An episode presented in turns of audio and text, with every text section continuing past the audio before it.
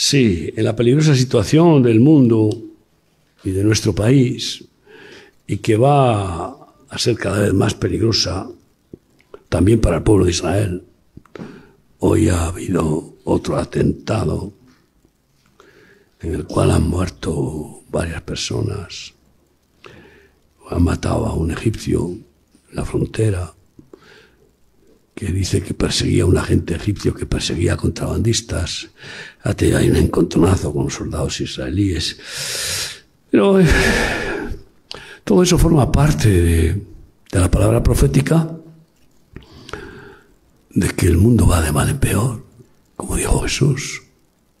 Al final de los tiempos habrá hombres perversos, serán tiempos peligrosos.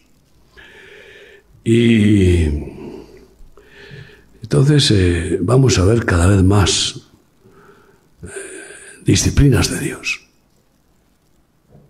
Sequía primero como castigo de Dios, inundaciones después. Vamos a ver eh, más guerras, porque Satanás, el Dios de la guerra, no se sacia y Dios le suelta para castigar a las personas que están viviendo en este mundo, pues ignorando a Dios, dándole la espalda o considerándole muy poquito, si acaso un rato religioso el domingo o el sábado los judíos o el viernes los musulmanes. Lo cierto es que eh, en este tiempo también vamos a ver cómo aumenta la gracia y el Señor va despertando conciencias de aquellos que, que se conforman con practicar un culto religioso y que Dios les despierta para que sean instrumentos divinos de hacer el bien. Necesita el Señor obreros, no solamente misioneros, sino obreros en cada lugar donde están. Yo quisiera que hoy salgas de aquí con un anhelo de hacer el bien, porque claro, vas a ver tanto mal cada vez más, vas a ver tantas personas necesitadas cada vez más, que si no despertamos a, despertamos a socorrerlas, ¿qué es lo que hay en nuestro corazón? Insensibilidad. ¿Seremos como el sacerdote que vio al malherido y pasó de largo? No se movió a compasión. ¿Seremos como el levita religiosón que vio al malherido y pasó de largo? ¿O seremos buenos samaritanos? Y que empecemos a hacer el, bien que podemos y ya está. Y después Dios eh, en esa actitud va a ir produciendo un, gozo inmenso, una dicha grande de hacer la voluntad de Dios, que es hacer el bien, que es manifestar su amor. Y no me canso de repetir que el único libro que podemos seguir escribiendo los, los seguidores de Cristo es el libro de los hechos de los apóstoles. ¿Con qué? Con nuestros hechos, con las buenas obras que Dios preparó de antemano para que sean hechas por su Espíritu a través de sus hijos. Y eso es lo que hace falta, personas que estemos dispuestos a dar los frutos del Espíritu Santo. Jeremías 42, del 1 al 6, una palabra muy curiosa. Jeremías 42, del 1 al 6. Vinieron todos los oficiales de la gente de guerra. Estamos en guerra, amigo. No solo la de Ucrania, no, no, no, no, no. Esa guerra y las muchas guerras que hay todavía latentes en el mundo, hay veintitantos países en guerra, pues eh, que ya se han hecho guerras crónicas, no, no son más que el resultado de la guerra espiritual que vivimos los seres humanos, del bien contra el mal, el mal contra el bien. Esto es así, ¿Eh? Es una guerra entre ángeles y demonios. Una guerra entre la luz y las tinieblas. Una guerra entre el amor y el odio. Una guerra entre la santidad y la perversión y la maldad. Una guerra espiritual, de la que no te puedes escapar. Es triste que la mayor parte de los seres humanos nacen y, nacen ya en un ambiente de guerra. Ya desde, desde el vientre ya quisieron matarlos. y hay algunos, vamos, no pasan del vientre, porque ahí los matan cada vez más. Esto es una guerra, una guerra a muerte. Y lo triste es que en esta guerra a muerte no son los que mueren físicamente, porque físicamente hemos de morir todos. ¿Cuál es lo más trágico? Los que mueren espiritualmente, los que van cayendo al Hades, al centro de la tierra, que es el infierno preliminar, que son la mayoría. Qué curioso que el cielo se está llenando de niños, pues de esos abortos, de niños que mueren por enfermedad, por hambre, porque de los niños es el reino de los cielos, pero adultos que mueren cada día. ¿Cuántos van al cielo? Incluso cuántos que se creen hijos de Dios y que son religiosos, pero que en su boca está decir Señor, Señor, pero en su corazón está lejos del Señor. Su tesoro no es Cristo, su tesoro es el dinero, el mundo. Y ahí donde está tu tesoro, ahí está tu corazón. ¿Cuántos de esos que al morir se llevan la sorpresa? Yo creí que iría al cielo y he aquí que me han agarrado los demonios y me han llevado abajo. Uno de los testimonios que me impactó mucho fue el de una hermana en la fe de, muchísimos años, desde que tenía 18 años era mujer. Y ahora debe tener ochenta y tantos, pero en aquel tiempo estaba casada, con hijos, daba testimonio de Cristo, iba a los cultos y ella se creía buena. Y un día, echándose la siesta en la cocina, se le olvidó el gas y se le escapó el gas. Y se murió. Justo cuando llega su hermano, también un creyente, la encuentra muerta. Y la encuentra muerta y ora por ella. Y el Señor hace que su alma vuelva. Y al volver comienza a gritar, que me llevan, que me llevan, que me llevan, socorro, que me llevan. Los demonios habían agarrado su alma. Ella lo puede contar. Está viviendo en la Comunidad de Madrid. Agarraron su alma y se la llevaban. Y yo, yo, yo, cuando oí ese testimonio dije yo, madre mía, pues si a esa cristianita que, que, que habrá roto cuatro platos, ¿eh? se, la, se la llevan los demonios a mí, que he roto vajillas enteras, ya me explicarás a dónde voy. Yo no era todavía creyente, yo estaba ahí siendo perseguido por Jesucristo, porque mi, mi esposa oraba y oraba por mí, y yo huía y huía durante ocho años. Ay, amigo, no vaya a ser que tu fe no sea fe y que, te luz, que tu luz no sea luz sino tinieblas, dice el Señor. La certeza de la salvación solo la da el Espíritu Santo. Aquellos que pueden, al recibir ese, testimonio del Espíritu Santo, pueden decir cada día, va Padre, pueden decir, papá, Quiero honrarte, quiero hacer tu voluntad. ¿Cómo no ofenderte? ¿Cómo ofenderte a ti? ¿Cómo no obedecerte, papá? Vinieron todos los oficiales de la gente de guerra y Joanán, hijo de Carea, Jezanías, hijo de Osayas, de Osaías, y todo el pueblo desde el menor hasta el mayor, y dijeron al profeta Jeremías, acepta ahora nuestro ruego delante de ti, y ruega por nosotros a Yahvé tu Dios, por todo este resto pues de muchos hemos quedado unos pocos. Como no, como nos ven tus ojos. No sé de cuántos cristianos de Inglaterra han quedado que siguen. Tristemente la mayoría siguen con rituales. Pero se calcula que más de 25 millones de ingleses han dejado a Cristo. Se calcula que más de 40 millones de norteamericanos han dejado a Cristo. Esto es terrible. ¿Y por qué? Porque la fe sin obras tiene una fe religiosa, pero está muerta. Porque la única manera de que la fe glorifique a Cristo y la vida de Cristo siga fluyendo a través de esa fe son con las obras de amor. ser consecuente con las palabras que Dios nos ha dicho, por las cuales al oírlas y aceptarlas nos ha regalado la fe para obedecer las palabras. Y si no las obedecemos, está muerta. Así que resulta que la iglesia es un cementerio llena de muertos que dicen Señor, Señor, pero que hacen las obras de la carne, las obras del mundo e incluso del diablo.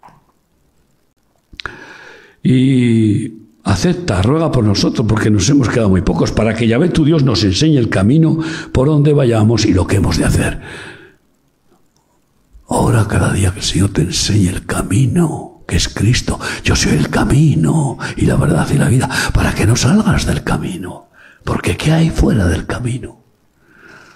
Los bandidos. ¿Eh? Un hombre salía de Jerusalén y se fue a Jericó. Salió del camino de Dios para ir a, la ciudad del pecado.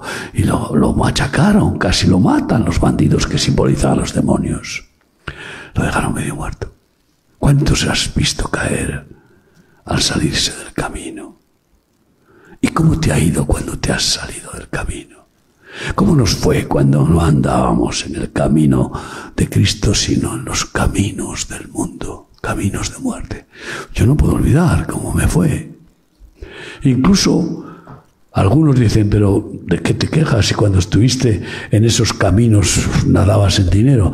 Digo, pero era un desgraciado, ni era feliz, ni hacía feliz a mi mujer ni a mis hijos, y no tenía esperanza, estaba lleno de amargura, sin esperanza. Tú fíjate los multimillonarios ahora, que están entrando en unas crisis impresionantes, como ese cantante famosísimo, ¿no? Que entra en una depresión profunda. ¿eh? Y muchos otros artistas. ¿Por qué?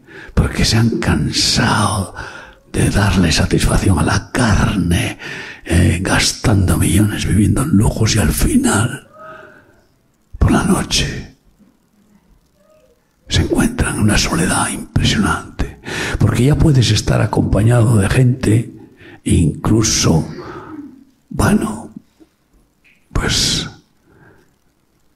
de mujeres en la cama o lo que sea, que si no está Dios contigo estás más perdido y solo que el huérfano más abandonado. Y ora, y yo oro para que Oro por todos los miembros del cuerpo de Cristo. No puedo no mencionarles uno por uno, pero todos los días oro para que ustedes encuentren cada día el camino, no se salgan del camino si es que están en él. Y para los que no han visto el camino y siguen corriendo por los caminos del mundo, reflexionen y se den cuenta hay caminos que al hombre le parecen buenos y son caminos de muerte. Solo hay un camino de vida y vida eterna que es Cristo Jesús, su voluntad.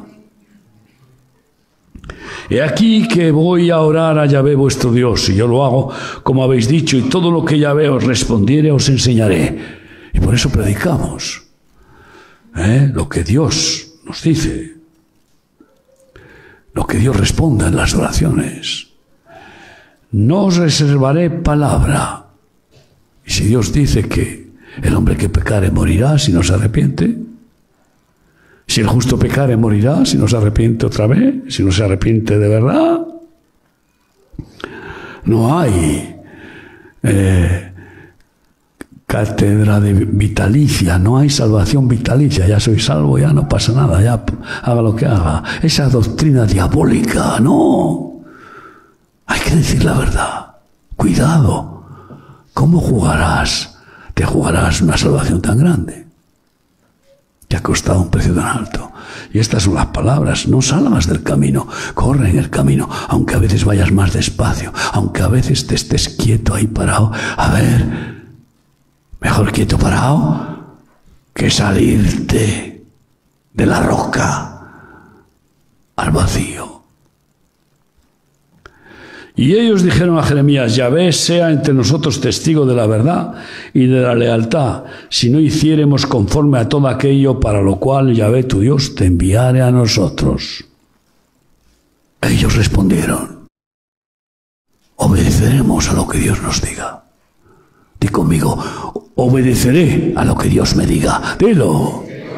Levanta tu mano si quieres ser un obediente de Cristo no un oyente. ¿Por qué? No son los oidores ni los habladores, sino los hacedores de la voluntad de Cristo los que entrarán en el reino de los cielos y los que les irá bien incluso en este mundo. Sea bueno, sea malo, porque a veces Dios te manda algo malo.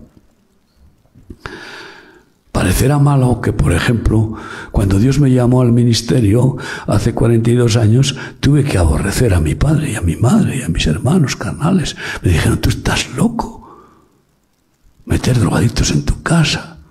Tú estás loco dejar tus empresas y tu, trabajo. Guay, trabajo. Muy de pajarita. Pero Qué hermoso trabajar para Jesús. Y, vamos, me dijeron, no, puede, no puedes hacer tal cosa, tienes cuatro hijos. Y yo dije, mirad, os quiero mucho, pero mi hija no, mi vida no os pertenece. Mi vida la ha comprado Cristo. Así que por favor, no me estorbéis en el llamado de Dios.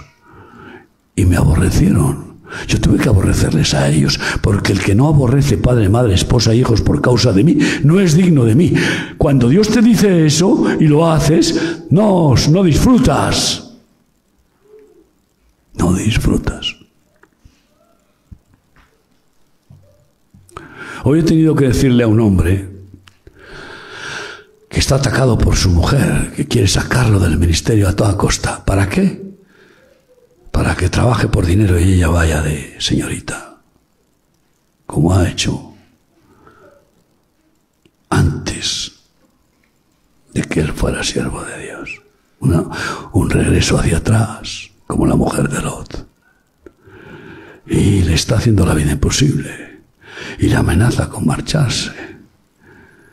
Y yo le tengo que decir, mira, dejarás el llamamiento de Dios, el don de Dios, el ministerio, que tanto gozo te produce, tanta satisfacción de agradar a Dios para ir en pos de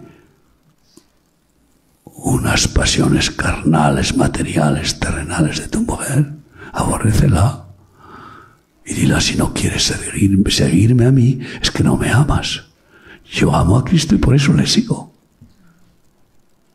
Si una mujer no ama a su marido hasta el punto de seguirle en la decisión que el marido tome, especialmente si es una decisión de Dios, claro. ¿Qué amor tiene esa mujer por su marido? Ah, entonces esa mujer está más contenta si su marido antes eh, se acostaba con otras pero llevaba dinerito a casa. Perdóname, pero esto es así, como he conocido casos no les importa.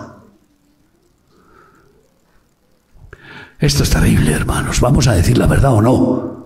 Al pan pan y al vino vino. Las cosas claras.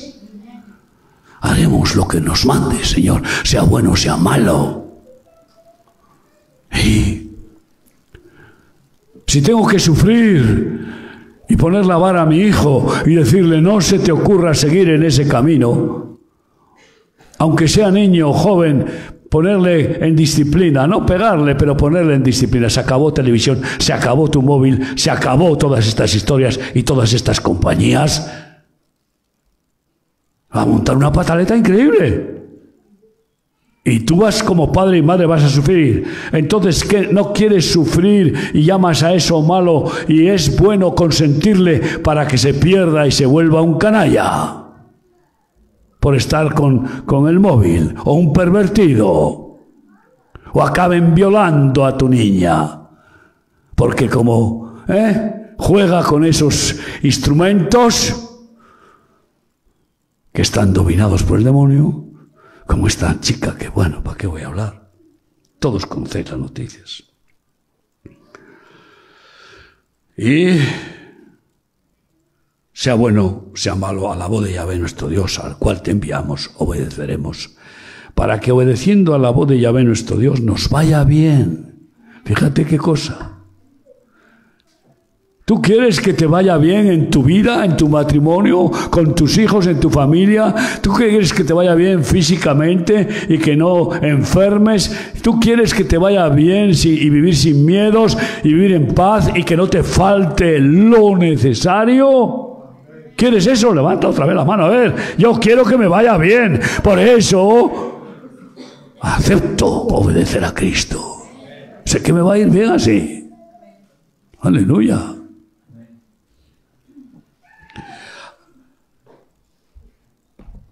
Hay que obedecer. ¿Y qué es lo que nos manda Dios? ¿Qué es lo que manda Dios? Pues Dios manda primero que oremos. Pero para orar hay que aprender humildad. ¿Tú crees que el soberbio que ora diciendo Dios, me tienes que valorar? No es que yo soy bueno, como ese canalla que se pone a orar en el templo, allí de pie, levantando la voz, Señor, tú sabes que yo soy bueno, yo diezmo, yo ofrendo. No sé como aquel desgraciado que está ahí de rodillas dándose golpe de pechos allí en un rincón. ese no salió justificado, su oración no pasó de ahí, solamente le aplastó su propia oración. Pero aquel que estaba humillado, reconociendo sus pecados, salió justificado. Así que primero aprender humildad, que es la madre de todas las virtudes, para poder orar y para todo. Sin humildad no hay ninguna virtud. No hay manifestación ninguna de la gracia de Dios, porque Dios resiste a los soberbios y da gracia a quién? A los humildes. Después, de la humildad temor de Dios. Cuidado. ¿Qué pasa si tienes que acercarte a hablar? Bueno, pues con un gobernador. Antes era con un guardia civil, a temblar todos. hablar con un guardia civil, ya no, a los picoletos ya no tiene miedo a nadie. Pero imagínate tú que tienes que presentarte delante del rey bueno, ahora los reyes tampoco figuran tanto, pero en aquel tiempo un rey podía mover un dedo y decir, pero veis que Dios qué puede hacer. Puede también decir, se te acabó el tiempo, vas a querer jugar más conmigo, te vas a, creer que me, puedes burlar, ¿Te vas a creer que puedes ser un hipócrita y venir a mí hacerme reverencia y decir Señor, Señor y, y, seguir pidiéndome bendiciones, bendiciones, bendiciones y no me escuchas y no me respetas y no me honras haciendo mi voluntad?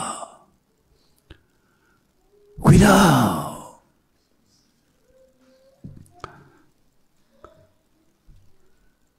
¿Qué pensamos cuando alguien cae en una desgracia? Pobrecito. Con 40 años le dio un infarto y ¡pum! catapum, al hoyo. ¿Qué pensamos? A mí me produce temor de Dios. Porque podía ser yo el del infarto. Siempre cualquiera puede ser. Pero no soy yo y, Dios me ha, nunca he tenido infartos y Dios me ha dado una salud especial para poder aguantar la tralla que llevo. ¿Por qué? porque no me creo mejor que los demás, porque pienso que yo también podría recibir ese trato de Dios y por eso, porque Dios, yo le pido a Dios que me dé temor, respeto, respetarle. Tener en el alma un anhelo de decir, ¿cómo te voy a ofender, papá?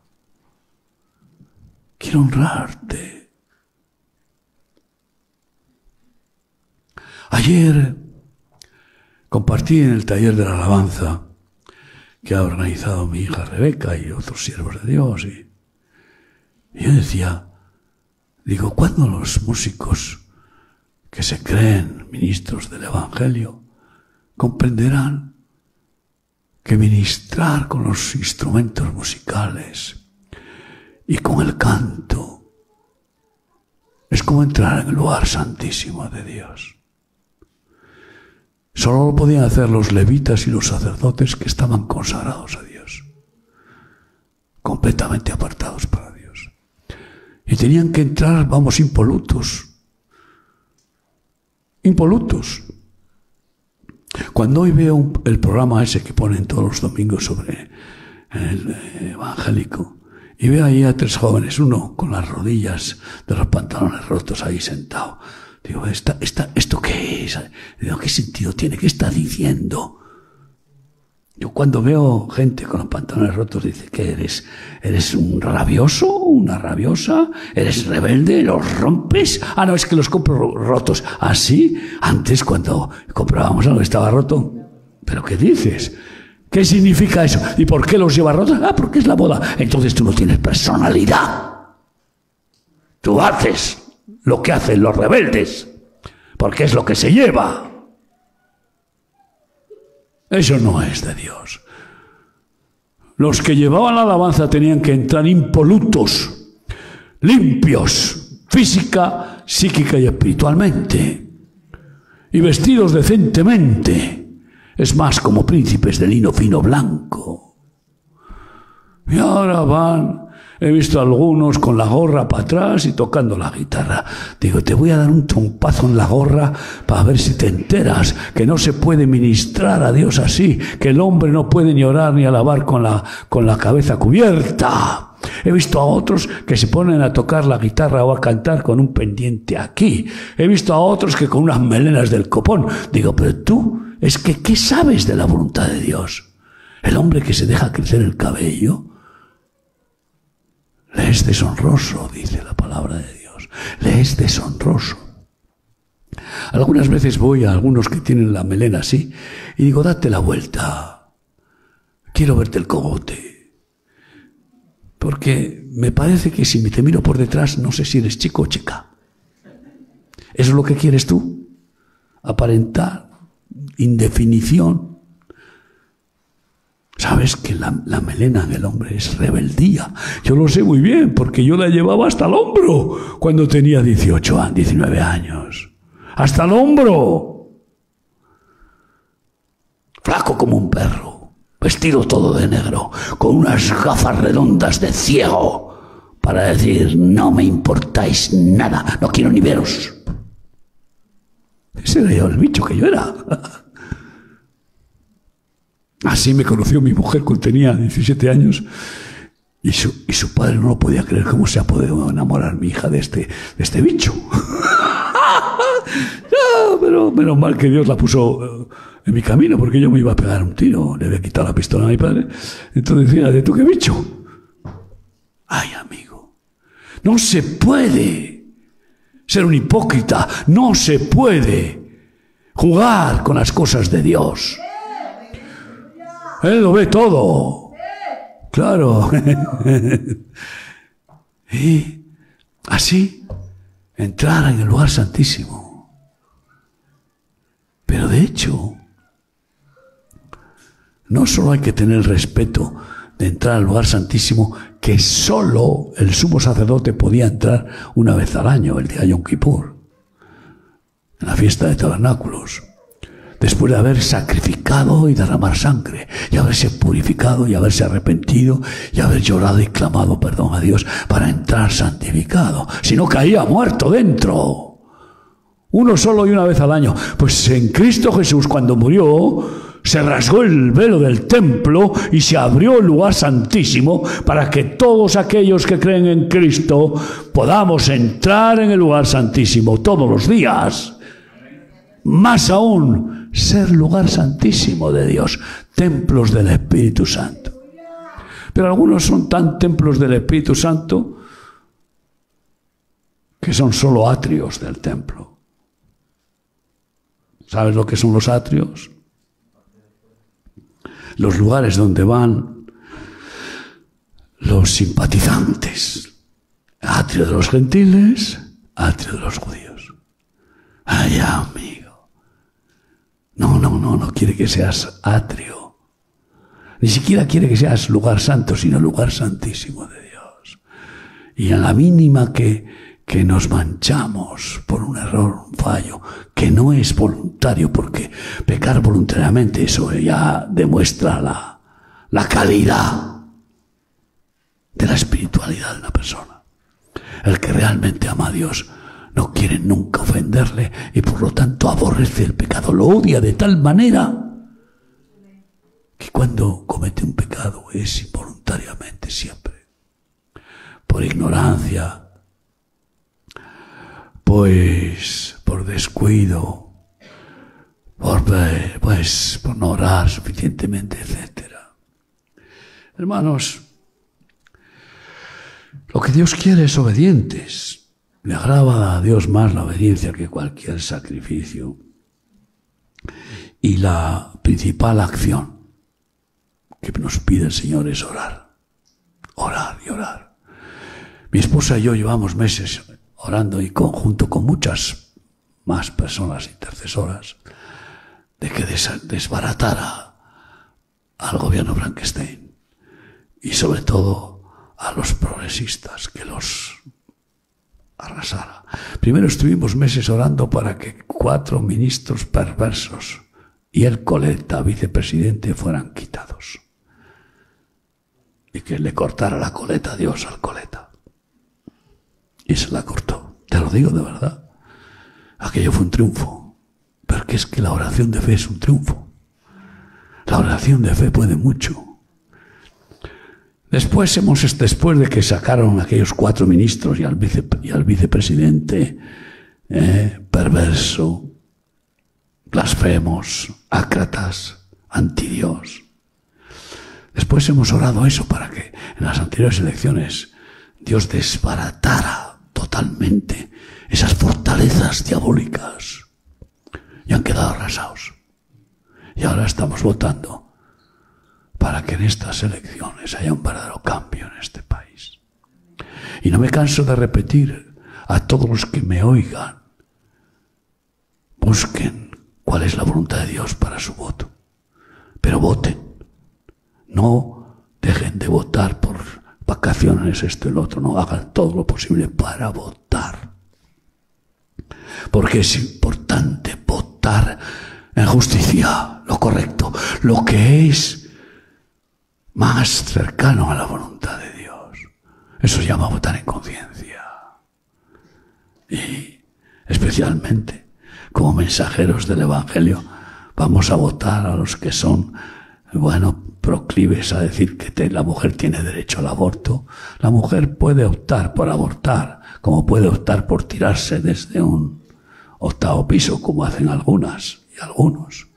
Puede optar y Dios le da libertad pero que tenga derecho al aborto. Ni en la Constitución lo pone. No puede ser. Y hay cuidado, hay partidos que parecen buenos que siguen defendiéndolo. Y votar por la eutanasia, ¿eh? de tal manera que ya no, no, no dependa del que está parapléjico o enfermo que decida él voluntariamente suicidarse, sino que lo decida un médico o los familiares. Una vez en Suiza me llamó un médico y me dijo, acompáñame a orar por un tetrapléjico que está queriéndose suicidar porque su familia ya le ha dicho que, que, lo haga y está convencido, ¿no? Y fui a orar por él con él. No podía hablar, solo mover los ojos. Esto es impresionante. Y entonces, pero sí oía, oía perfectamente. Y entonces, eh, pues le dije, ¿cómo puedes terminar tu vida enfrentándote contra Dios, que te dio la vida y que es el único que la puede justamente quitar cuando quiera? Vas a terminar así en esa rebelión contra Dios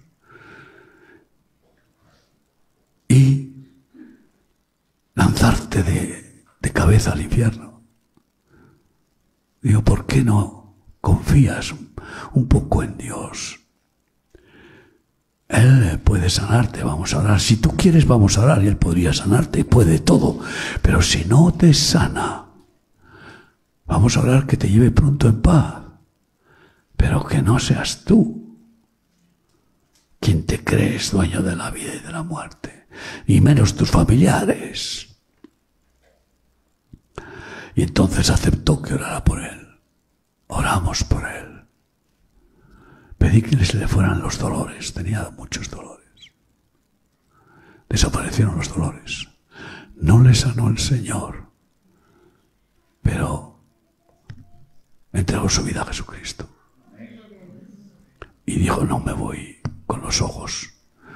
Espero en la voluntad de Dios. Y el Señor, porque oramos que se lo llevara pronto. Yo oro muchas veces para que abra matriz y para que cierre matriz.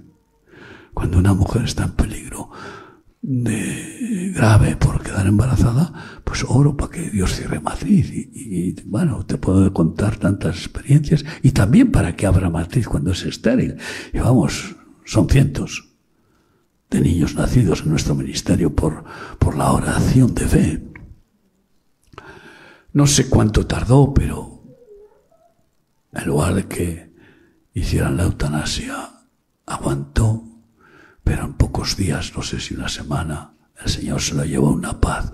Y esos días todos testificaron de que tenía una luz diferente en los ojos y una sonrisa de niño. Y una paz especial sin dolores. ¿Qué quieres para tu vida y para tu familia? Haz la voluntad del Señor. Haz la voluntad del Señor y así que pero ora y trabaja. Ora y trabaja. Ora es la hora es uno de nuestros de nuestros lemas y yo te pregunto, ¿dice la palabra de Dios que el que no trabaje? ¿Y por qué estás comiendo la palabra? ¿Has trabajado algo para el Señor? ¿Me has ayudado algo a mí, que soy siervo de Dios? Sí que algunos me han ayudado, han orado por mí. Espero que sigas haciéndolo, es una buena ayuda. Para mí es la mejor ayuda que oren por mí. Pero yo oro por ti todos los días sin poner tu nombre, pero todos los miembros del cuerpo de Cristo. Pero estoy seguro que nos olvidamos enseguida de orar, porque la mente no para de maquinar cosas carnales, familiares, terrenales, económicas y bum, bum, bum, bum, bum, bum, y, te absorbe y te quema el tiempo y las energías y ya no queda espacio para obrar en Cristo en el Espíritu para hacer el bien. Y en Juan 6, versículos 28, dice así la palabra de Dios. Entonces le dijeron, ¿qué debemos hacer para poner en práctica las obras de Dios? Las obras de Dios, no las tuyas. Respondió Jesús y les dijo, esta es la obra de Dios, que creáis en el que Él ha enviado. Así que las obras de Dios es creer que lo que Él dice es verdad, y si entonces es verdad y reconocemos que es verdad y no lo hacemos, ¿qué significa eso? Que Él es verdadero, pero nosotros mentirosos, nosotros farsantes. Creemos en la verdad y obedecemos a la mentira en lugar de hacer las obras de Dios que Él tiene preparadas para ti. Un día Dios vendrá y nos pedirá cuentas, nos pedirá cuentas. ¿Qué has hecho con los talentos que te di? ¿Qué has hecho con las cualidades que te concedí? Porque algunos se creen que, bueno, se convierten en unos fantásticos mecánicos Y resulta que no se dan cuenta de que es Dios quien les ha dado la gracia porque sean fantásticos mecánicos. Porque hay miles, millones que, que empiezan a mecánica y, y tienen que cambiar y dedicarse a lavar coches. Porque no les ha dado Dios ese don. Había algunos tienen un don natural. Oye, yo tengo un nieto que comenzó con un palo, dando palos a los árboles detrás de mi casa y cantando, y cantando, y cantando, y cantando, y cantando todo el día. Y yo me di cuenta, y mi esposa también, digo, este chico va a ser un ungido de Dios para la alabanza y la adoración. Bueno, pues aprendió a tocar los instrumentos casi milagrosamente. Toca el piano que un profesor ruso que, está en Remán y que empezó a darle clases, duró una semana, dos, y dijo, no, si ya no tengo nada que enseñarle, si este aprender tan rápido, que ya, ya me da clases a mí. ¿Qué está haciendo con ese talento? Usándolo para el Señor. Desde los 14 años lleva la alabanza en un ministerio. Ahora va a cumplir 16 y va a dejar ya todo para consagrarse al Señor y a su templo que es la iglesia. Ya no quiere saber nada de estudiar, menos mal. Todos mis nietos son así. Aquí tengo dos, uno va a cumplir 15, eh, el otro 14, y ya están locos porque a ver cuándo ya dejo ese rollo. Ese rollo patatero de cabezonadas, aprender de memoria, de memoria, cosas que luego se me van a olvidar. Ya han aprendido lo principal, sumar, leer, escribir, sumar, restar, multiplicar, dividir. ¿Te acuerdas de la trigonometría que aprendiste? ¡Pana! ¡Eh! Yo no. Y yo era muy bueno en matemáticas. Entonces, ¿qué quiero decir? Que tienes un talento, tienes un don para servir a Cristo. Y, nos va a pedir cuentas. A ver, dame los intereses de los dones. Tengo aquí un hermano precioso que lo quiero mucho, que es cocinero. Ha estado, vamos, que no podía ni ponerse de pie.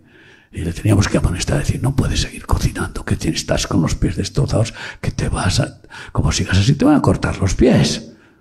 Y él tenía que seguir cocinando y cocinando, porque sabe que tiene el don y sabe el beneficio de su don. ¿Verdad? Que los chicos, la gente tenga comida satisfactoria para su cuerpo. ¿Cuántos cocineros hay aquí aparte de este querido hermano? ¿Cuántos? ¿Eh? No hay ninguno que. Ahí parece que hay uno al fondo. ¿Eh? Pero ¿cuántas mujeres cocinan para su familia? Hay todas, ¿no? Cocinas para tu familia, pero no estás dispuesta a cocinar para, para el hambriento, que no es tu familia, o sí lo es. Porque hay hambrientos que están en el pueblo de Dios como, como evangélicos. Y por eso, eh, ¿qué nos dice Dios? Aparte de orar, laborar. ¿Quién es el que me ama? El que hace mi voluntad. ¿Quiénes son mis amigos? Los que hacen lo que yo les mando, dice el Evangelio de Juan. Y que podamos decir, el hacer tu voluntad, Dios mío, me ha agradado. Tu ley está en medio de mi corazón, Salmo 48, ¿no? ¿Y qué manda además de orar, evangelizar? Eso es trabajar. Eso es trabajar. Yo espero que ahora que esta congregación se está llenando, Dios pueda darles a ustedes un lugar mucho más grande, pero ¿para qué? ¿Para tener mucho espacio o para llenarlo de más almas? Para eso hay que evangelizar. Hay que tener esa pasión por salvar almas. Salir a la calle, ir a los vecinos, hablarles a, los familiares decirle, pero no te das cuenta que vas corriendo hacia el cementerio como todos, todos vamos hacia allá. Piensa un poco. No hay nada más importante, querido papá, mamá, abuelo, cuñado o hermana, que la salvación de tu alma. Y solo Cristo puede salvarnos. Así que agárrate a Él con todas tus fuerzas. Y bueno, El Señor nos da la parábola de las diez minas, de, las, de los diez talentos y, y de los, bueno, los dragmas y pide cuentas. Y pide cuentas. Muchos creen que servir a Dios es simplemente orando, evangelizando y predicando. No es cierto. Pablo, cuando fue eh, como misionero, se encontró con, con dos eh, judíos que estaban alabando a Dios y que, eh, y que eran fabricantes de carpas. Y él sabía de eso. Y se juntó con ellos y se pusieron a fabricar tiendas, carpas, para no acercar al, al ministerio. El apóstol más importante después de Cristo fabricando carpas. Bueno, ¿por qué no eres albañil un poco para Cristo, en lugar de ser solo para dinero, dinero, dinero. Necesitamos albañiles. Necesitamos albañiles, fontaneros, necesitamos electricistas, necesitamos, bueno, cocineros, labradores. ¿Hay aquí algún, algún agricultor? Levante la mano. Ni uno. Madre mía. Tienen que aprender, tenemos que aprender agricultura, como sea. Si no, vamos a ver, vamos a ver qué pasa. Vamos a tener que fabricarnos los alimentos con lo que viene. Porque van a querer darnos a comer bichos, gusanos. Pero si tenemos nuestro terreno y, cultivamos, pues Remar tiene un montón de hectáreas sin cultivar por falta de agricultores. Y solo faltaba contratar un agricultor, cuando sabemos que la agricultura no da para, para pagar salarios. Casi no da ni para la maquinaria hoy por hoy. Pero no por eso hay que dejar de fabricar alimentos porque hay amigo. ¿Qué es lo más importante para el ser humano? Díganme ustedes, ¿leer o comer? Si no, no comes, te mueres. Comer para el cuerpo y para el alma. Para comer para el cuerpo hay que tener comida. Han dado un grito de socorro los bancos de alimentos que se han quedado vacíos. Al que sabe hacer lo bueno y no lo hace, es pecado. Y tú sabes ser constructor y lo haces bien, no es, es bueno eso, pero solamente lo haces por dinero, eso no es bondad. Dedica tiempo para ayudarnos en las construcciones. Prediqué en Zaragoza hace poco. Bueno, pues resulta que allí hermanos de la iglesia se han despertado a ayudar en los trabajos que hay. Y hacen, dicen, bueno, pues es un chofer. Venga, pues un día a la semana, una mañana a la semana, una tarde a la semana. Venga, me hago cargo de un camión. Pues soy eh, pintor. Pues venga, un día a la semana o, unas, o una tarde o dos tardes me pongo a pintar para el Señor. ¿Qué tienes? Ponlo al servicio de Dios y del bien, solamente eh, que Él pueda usarlo. Y termino con unos versículos que están, eh, para empezar, son dos pasajes pequeños, cortos, uno del Salmo, el Salmo 82,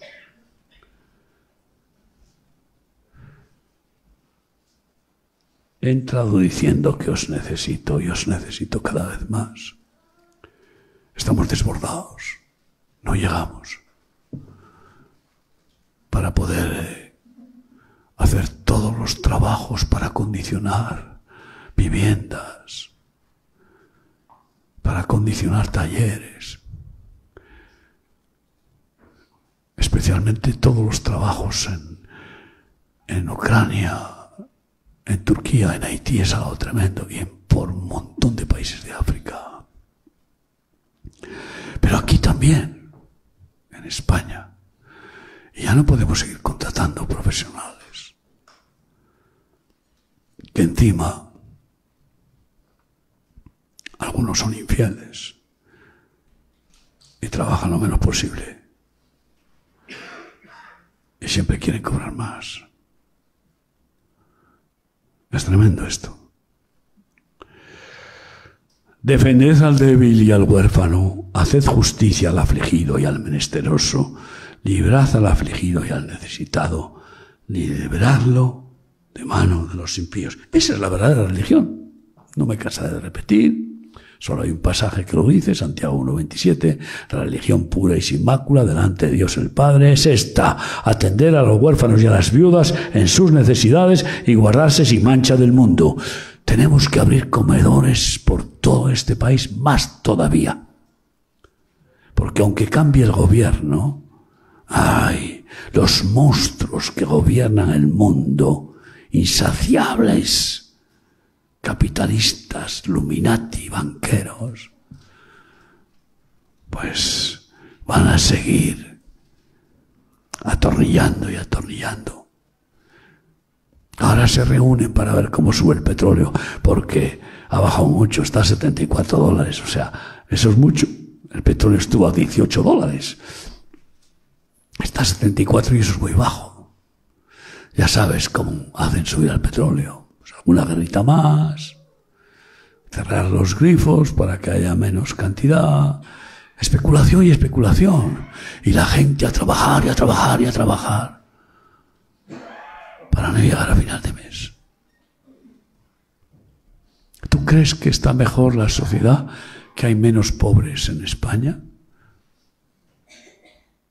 ¿Qué va a pasar con el millón y medio de sirios que van a sacar ya de Turquía. Y tienen cuatro millones. Eso como primera etapa. ¿A dónde irán? ¿A Siria? Siria es una... Eh, eh, eh, es un cementerio de guerra que sigue en guerra y que además Dios ha castigado con, el terremoto también. Y allí no se puede vivir. ¿A dónde irán? Intentarán venirse para Europa ¿Eh? ¿Quién les va a ayudar? El huérfano, la viuda. Miren, ¿saben ustedes cuántos miles de niños ucranianos se han quedado huérfanos? Estamos abriendo hogares para ellos, un colegio para huérfanos. Inauguramos ahora, si Dios quiere, en septiembre. Ya no sé cuántos nos van entregando.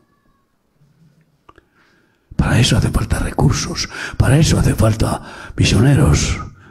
Si no puedes ir de misionero, por lo menos apoya para generar recursos y utiliza parte de tu tiempo, tu talento, para producir beneficios para la obra de Dios y enviarlos donde hacen falta.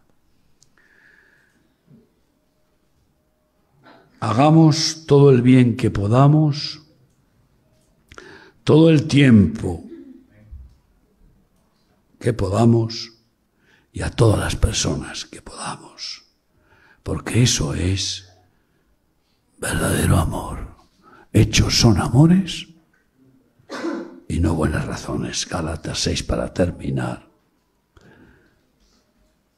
Versículos 9 y 10.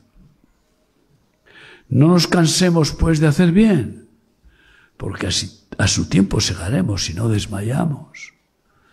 Así que según tengamos oportunidad, hagamos bien a todos y mayormente a los de la familia de la fe. Y por eso, bueno, yo de aquí me ofrezco a todos ustedes, si hay alguno que necesita casa, yo siempre lo digo, vénganse a vivir con nosotros. Están viniendo familias que los desahucian. Ahora esos ocupas les ofreces venir a vivir con nosotros y no, lo que quieren es buscarse otra ocupación. Y si pueden un chalo, un chale con piscina, mejor. Porque son unos sinvergüenzas. No se puede tener compasión por el delito. Por el delincuente sí, pero por el delito hay que decirle, pero tú eres un ladrón, estás usurpando una propiedad que no es tuya. Si no encuentras trabajo, mira por dónde tienes casa y comida y todo lo necesario con nosotros. Pues no. Tú sabes lo triste que es que la última vez que estuve en El Salvador, estamos construyendo un pueblo precioso, con un colegio gratuito para 700 alumnos cerca del mar, en una zona muy bonita. Y Estamos construyendo en un terreno grande que compramos con unas edificaciones que, había y las que hemos construido, ¿no?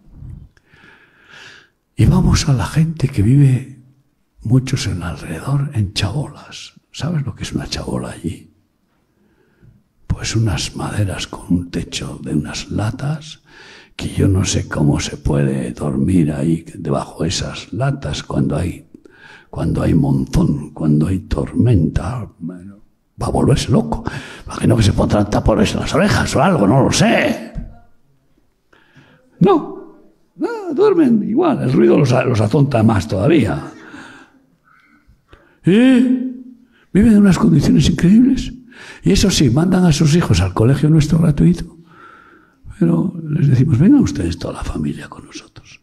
Y tengan agua corriente, ducha, y tengan, y tengan camita con colchón. Y no hay todos apiñados en un chabolo.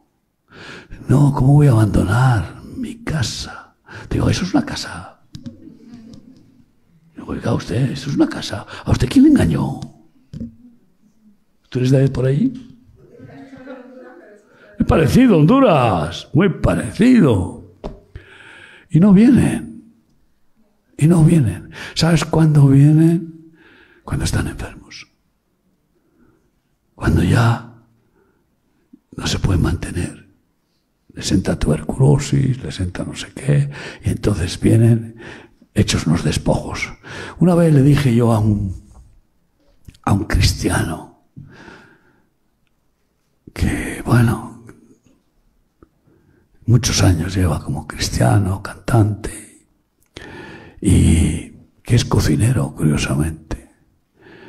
Y yo le dije, eh, ahora ya empiezas a estar, ya empiezas a estar averiado, ¿eh? Y le dije, ¿quién te va? Es soltero. Bueno, mejor dicho, le abandonó a la mujer, no tiene hijos. Digo, y, luego, ¿quién te va a cuidar a ti? ¿Tú crees que la iglesia donde vas vas a llamarle al pastor, pastor, ayúdame? ¿Me puede albergar en su casa? No tengo quien me cuide y me puede usted cuidar. Porque se supone que el buen pastor, ¿qué? Da su, vida, da su vida por las ovejas. Mi mujer y yo hemos atendido enfermos de sida en nuestra casa y toda clase de personas. Y ahora estamos cuidando a mi suegra con 95 años. Tela marinera, como dicen ¿eh? los jóvenes. ¿eh? Lleva años ahí con nosotros. ¿Eh? ¿Tú crees que vas a decir al pastor o algún miembro de la iglesia, me, me albergas en tu casa porque estoy solo y necesito que me cuiden? Nadie te va a abrir la casa. Digo, pero ya conoces remar. Él viene, cuando yo voy a donde él está, en esa ciudad, viene siempre a comer con nosotros. Comida gratis, claro. ¿Eh? Y también a darse un poco el gustazo de, de saludarme y para... Ya no hincha más el pecho. Ahora ya empieza a arrastrar los pies. Y yo entonces le dije, comiendo con él, ¿Y a dónde irás entonces cuando no tengas quien te asista? Solo, sin familia, sin nadie. Digo, ¿a dónde voy a ir? Me iré a remar. Digo, qué jeta. Cara más dura. O sea, que tú no quieres venir cuando todavía eres un poco útil para ayudar. Vienes a traer tus despojos para darnos trabajo, para darnos carga. Vaya ayuda que nos vas a dar. Pues así pasa con muchos. ¿Saben ustedes por qué los ancianos se quedan solos? Ahora han descubierto uno que llevaba un año muerto en el piso y nadie se había enterado. Seguro que tendrá hijos o nietos o lo que sea. ¿Saben por qué se quedan solos? Porque han sido egoístas toda su vida. Porque un padre y una madre que han amado a sus hijos, los hijos nunca les abandonan porque es el amor el que enamora. Vamos, ¿de qué? ¿De qué van, van eh, mis hijos o mis nietos llevarme a una residencia de ancianos allí? Eh? O, dejar que, me, que nos muera, que nos muramos mi mujer y yo. Van a cuidar de nosotros, pero con primor, con primor. ¿Por qué se quedan solos?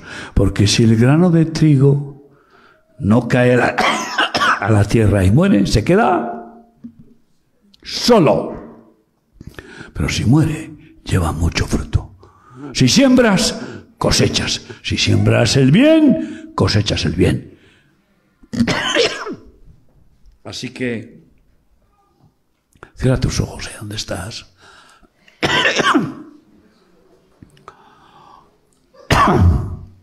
¿Cuánto bien tiene Dios para hacer a través nuestro? En tus talentos, en enseñar al que no sabe, en, construir, en arreglar averías. Eres fontanero. Pues ven de vez en cuando a hacer una chapucilla con nosotros, que tenemos chapuzas por todos lados, porque no será por, será por baños, ¿verdad? Será por lavabos, será por duchas. Somos tantos se ríe nuestro querido hermano porque él, vive en una comunidad que hay allí, ¿cuántos? 80, 70, no sé cuántos. Eh, y vamos, constantemente, eh, averías. Eres albañil, ven a poner unos azulejitos, eh, un tiempo, una mañana, un día, lo que sea. Y ahora, jóvenes, que, que vienen las vacaciones, ¿qué vas a estar? ¿Vuelta y vuelta al sol en la playa? Está bien que descanses, pero ¿por qué no haces un campamento de trabajo con nosotros? ¿Eh? Sí, ríete, joven. Venga, dale, da un poco de ti. ¿Eh? Sacrifica algo para los demás. Ven a hacer un trabajo.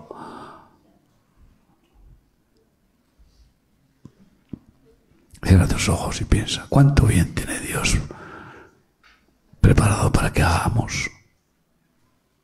Dile, Señor, no quiero estorbarte en que fluya tu amor, tu compasión por los huérfanos, las viudas, los necesitados, que hagas tus buenas obras a través de mí. Señor, heme aquí, úsame, úsame para que hagas mucho bien a través de mí. Dime cómo, dime en qué manera puedo, Señor, serte útil. Ponte de pie y voy a orar por ti para que Dios despierte en tu conciencia en qué forma puedes, puedes bendecir a otros, puedes agradar a Dios con su amor, con su compasión.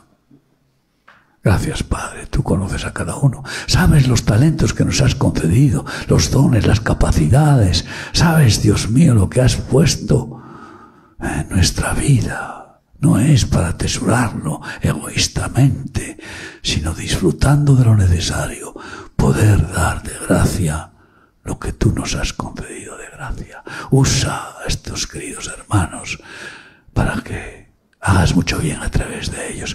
Usa sus manos, usa sus conocimientos, su tiempo, sus fuerzas, sus capacidades. Y haz mucho bien a este mundo malvado que está lleno de desamparados. Ampáralos tú con estas manos. Somos tuyos. Son tuyas nuestras manos. Úsalas para tu bien. Gracias. Bendice mis hermanos. En el nombre de Cristo. Amén. Amén.